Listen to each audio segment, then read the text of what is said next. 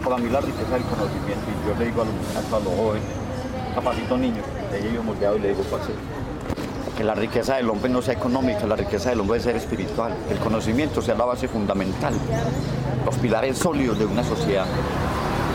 Ese es Rocadenas. Y así trabajo y casi con todo el mundo la doy, con el que no también suerte panguana. Se me está grabando ahí. Está diciendo cosas muy interesantes. Bueno muchachos, pregunten. Efraín Acevedo es un San Rafaelita de los más característicos. Nació hace 44 años en el Alto de Tiemblas, una montaña al norte del pueblo a tan solo 3 kilómetros del Parque Central, al que llegan los buses que vienen de Medellín y Guatapé.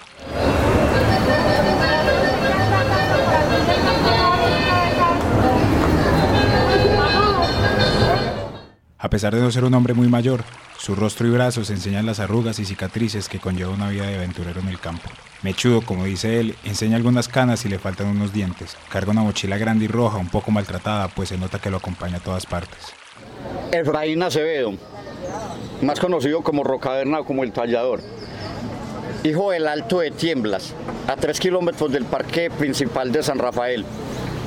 Hijo de campesinos, sanvicentinos, orgulloso de haber nacido en esta tierra. Creo que San Rafael es un paraíso terrenal, más que un embrujo de aguas cristalinas o más que una cuna de manantiales. Efraín Acevedo puede ser un legado de estas montañas, porque es un ser que se preocupa mucho por la conservación del medio ambiente, por las generaciones venideras. Efraín Acevedo pienso que es un loco con ideas extraordinarias, porque tengo muy buenas ideas que quiero difundir al campesinato San Rafaelita, hasta toda su región de embalses, extenderlo por el departamento de Antioquia y luego generalizarlo por el mundo. En el pueblo lo saludan hombres y mujeres de todas las edades. Para encontrarlo no tuvimos que preguntarle a mucha gente y a pesar de esto es imposible prever dónde está. No nos dijo bien de qué vive, pero nos hizo entender que hace de todo. Trabaja la tierra y hace artesanías de madera y cuero. Organiza tours ecológicos en diferentes sitios del municipio. Trabaja en un propio proyecto espacial llamado Rocavernas. Conoce homeopatía, es deportista extremo y además conduce su propio programa de televisión local.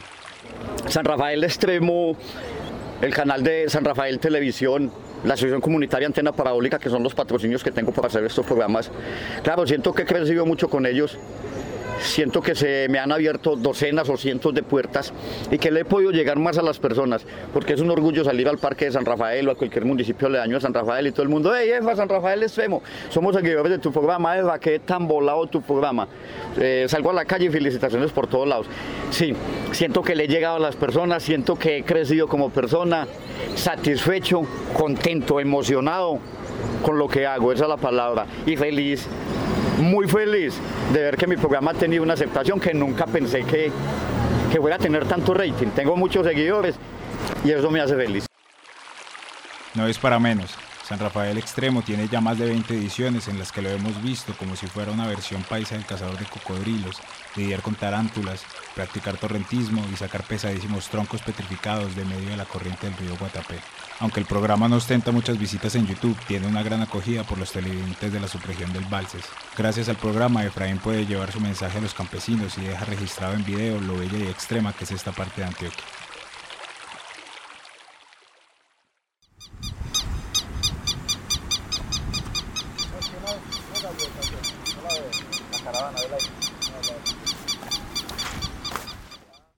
Bienvenidos una vez más a San Rafael Extremo, una producción realizada por San Rafael Televisión.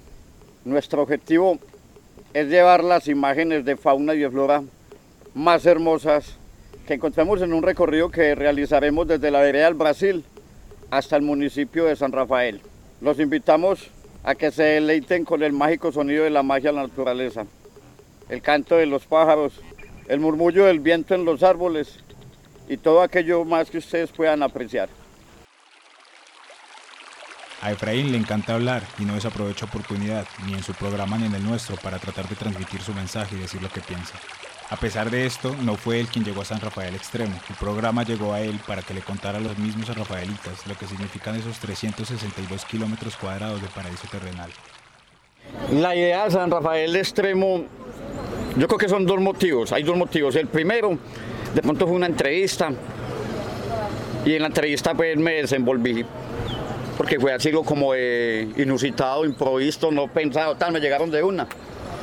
Aproveché la fusividad que tenía, el conocimiento que tenía.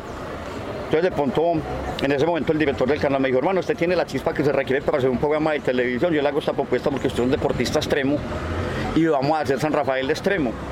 Ya también sabía yo Botero, que era el que tenía un programa anteriormente que llamaba Recorriendo a San Rafael. Y había que llenar como ese vacío, de buscar un programa que le llegara a las personas, que la gente se enamorara, que los locales, porque aquí hay mucho local que no conoce el municipio, no conoce los atractivos que tenemos, conoce el parque. Entonces le dije yo, hombre, me parece muy interesante hacer un programa de televisión donde mostramos los deportes extremos, pero más que todo de San Rafael Extremo, ya está el nombre, ya hay que dejarlo. Extremo sería no mostrar las diferentes facetas del San Rafaelita lo bonito que es este paraíso. Vamos a hacer un programa que se llama San Rafael Extremo, pero no solamente hacemos actividades extremas, es más, vamos a difundirle al mundo este paraíso, la biodiversidad de fauna y de flora que tenemos, las paisajísticas de nuestras montañas, la calidad humana que se encuentra en estas montañas San Rafaelita, la hospitalidad, el carisma como les decía anteriormente. Bueno, entonces arrancamos con el programa, vimos que tenía rating que pegó duro, ya en este momento hemos rodado 23 documentales y creo que es apenas el inicio porque yo no soy periodista, no soy reportero, yo nunca estudié para esto.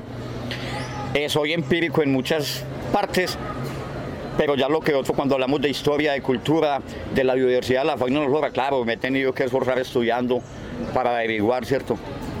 Y tener un concepto y uno poder hablar ante las cámaras seguramente que sí es, porque tengo un poco también detrás que está esperando que me resbale, para que siempre, siempre uno tiene un poco de seguidores que están a favor, pero también tiene un poco de seguidores que están viendo, a ver, eh, el factor de la envidia del mundo, uy, ese loco cómo hace para manejar un programa de televisión con la libertad de expresión que maneja, entonces siempre va a estar la trampa, la cascarita de cuando uno se resbala, pero esa parte no me preocupa, porque yo soy una persona totalmente transparente, soy seguro de lo que digo, de lo que hago, y soy muy llevado del corazón y como hijo de estas montañas pienso que muchas veces no soy yo quien habla, que son las montañas que hablan a través de mí.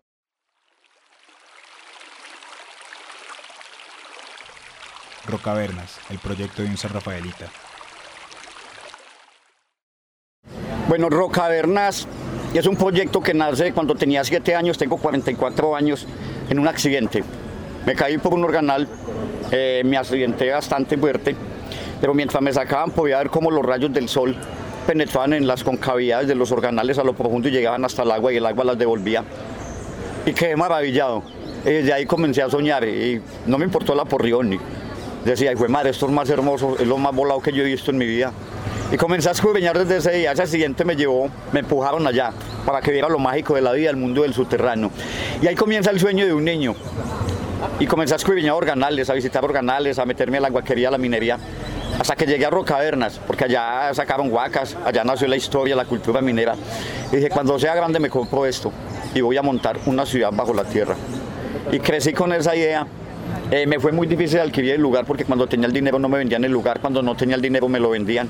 Hasta que se dio el negocio y comencé a fusionar Rocavernas. Ya llevo seis años trabajando Rocavernas, las excavaciones para llegar 100 metros bajo tierra han sido muy fuertes para recuperar las rutas mineras. Entonces creo que Rocavernas es, es una potencia. Además de eso está muy cerquita el municipio de San Rafael, hablamos de 1008 metros y hablamos donde nace la historia y la cultura de un pueblo. Piedra Rajada es la piedra más simbólica y representativa del municipio de San Rafael. Entonces una de las ventajas es que estamos, tenemos buenas rutas de acceso y que estamos a un kilómetro, es una caminada perfecta. sin embargo hasta allá llega carro. Entonces ahí nace Rocavernas, eh, la idea, el sueño de un niño, el vuelo del Ebra, como le llamaba,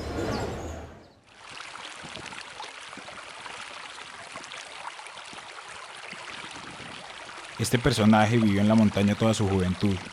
Viajó a Medellín a estudiar en el Liceo de la Universidad de Antioquia para después abandonarlo en sexto de bachillerato y dedicarse a aprender de la tierra y las semillas. Efraín, Rocavernas, el tallador, el loco de la filosofía de los bichos y las hojas, el que volvió al campo con nostalgia buscando un sueño de juventud, aprovechó nuestro espacio para darnos unos cuantos mensajes. Primero, tenemos una cultura muy bárbara, sabemos que tenemos el agua más cara del planeta y que nos podemos sumergir en ella porque cualquier parte del mundo no se puede bañar en agua de mineral y de manantial. Pero todavía hay mucha inconsciencia porque las basuras se arrojan al río. Los excrementos de la humanidad van al río, la materia fecal. La devastación de los montes, la tala de árboles ha avanzado mucho en los últimos años. Hay un factor que lo, denomino como la gaminería, la ganadería y la minería. La gran devastación del municipio de San Rafael. Hemos perdido especies de la fauna, me duele mucho. Anteriormente salíamos a una laguna y uno encontraba 8 hasta 10 jicoteas.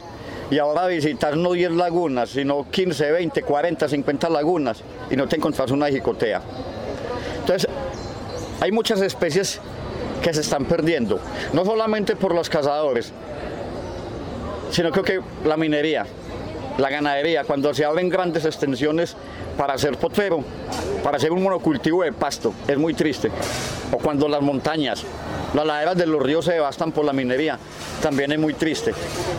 Pero ahí se genera un punto difícil, que puede causar controversia y es lo que quiero también que entienda el minero y el ganadero, que yo no estoy en contra de nada.